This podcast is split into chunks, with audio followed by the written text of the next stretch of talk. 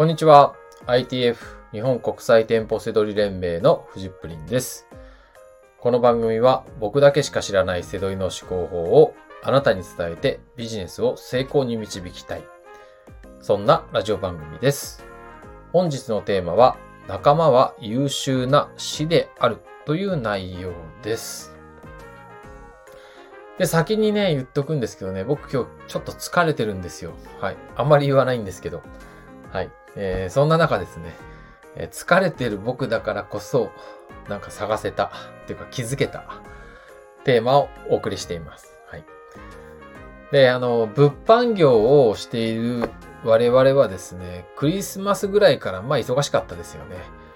で、お正月と来て、やっと落ち着いたところでしょうかね。はい。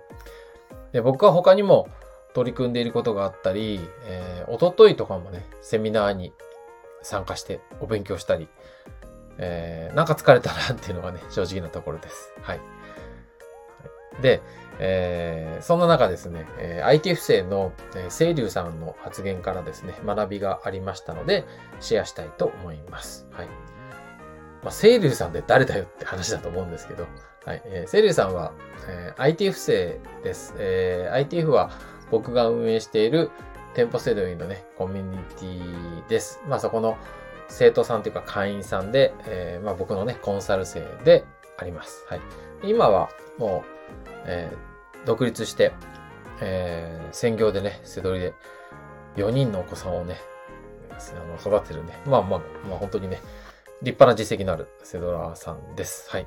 で、えーまあコンサル生ではあるんですけれども、まあ人としてね、まあリスペクトしていると、こう、やっぱりこう学びとか気づきがいただけるっていうことをね、今日はね、伝えたいなと思います。はい。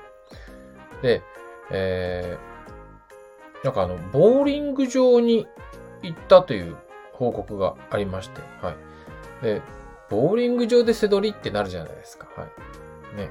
で、まあそれで、あのーまあ僕としてもね、あの、気になったんですけど、まあ、えー結局はアマ、アマゾンセラーとしてですね、背取りで取り扱える商品をリサーチしたということでした。まあ、自然の一環ですよね。はい。でもやっぱり、ボーリング場でってなるじゃないですかね。うん。なるなるんですよ。はい。背取りしててもね。で、そうするとやっぱり、そういうところにね、普段からこう、プロとしてアンテナを、えアンテナをね、張ってるかどうかって大事だなと。まあ、こ、これがね、未来を切り開くなっていうふうにね、思いました。うん。で、まあ、セイルさんがボーリング場を見ていたように、身近なところにね、学びがあるということなんですよ。うん。で、僕の周りは本当に優秀な方がね、集まっています。はい。で、なんか売り上げとかね、利益とか、そういう実績だけではなくてね、もう姿勢がいいんですよね、皆さん。はい。ありがたいことにね。はい。例えば、ITF は僕が運営しているので、まあ僕の生徒さんというかコンサル生でね、えー、まあ僕が、そう、背取りでは先生という立場ではあるんですけれども、人生として考えたら、まあ生きてきた経験だとかね、そういうところでは学ぶべきところがたくさんあるんですよ。もう年齢なんて関係ないですよ。はい。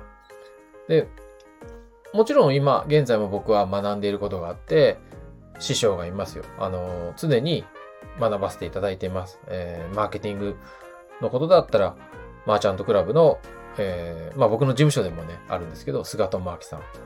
あとはもう、セドリの師匠であり、人生の師匠であるね、えークラスター長谷川さんとか、えー公式サイトのね、フジプリン通信なんかも最初から教わっている、えー今でお世話になってるね、佐藤明さんとか、はい。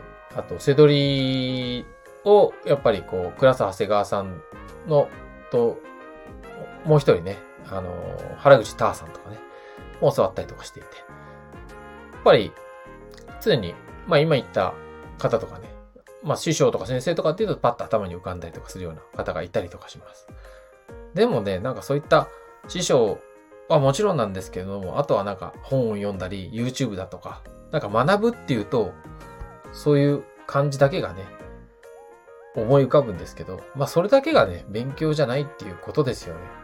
うん。あの、セドリでもマーケティングでも、まあ、他のビジネスでも、やっぱり身近な周りとか、今まで自分が通ってきたところ、歩いてきた道、そういうところにね、大切な気づきっていうのはやっぱりあるんだなっていうふうにね、今回すごく思ったんですよ。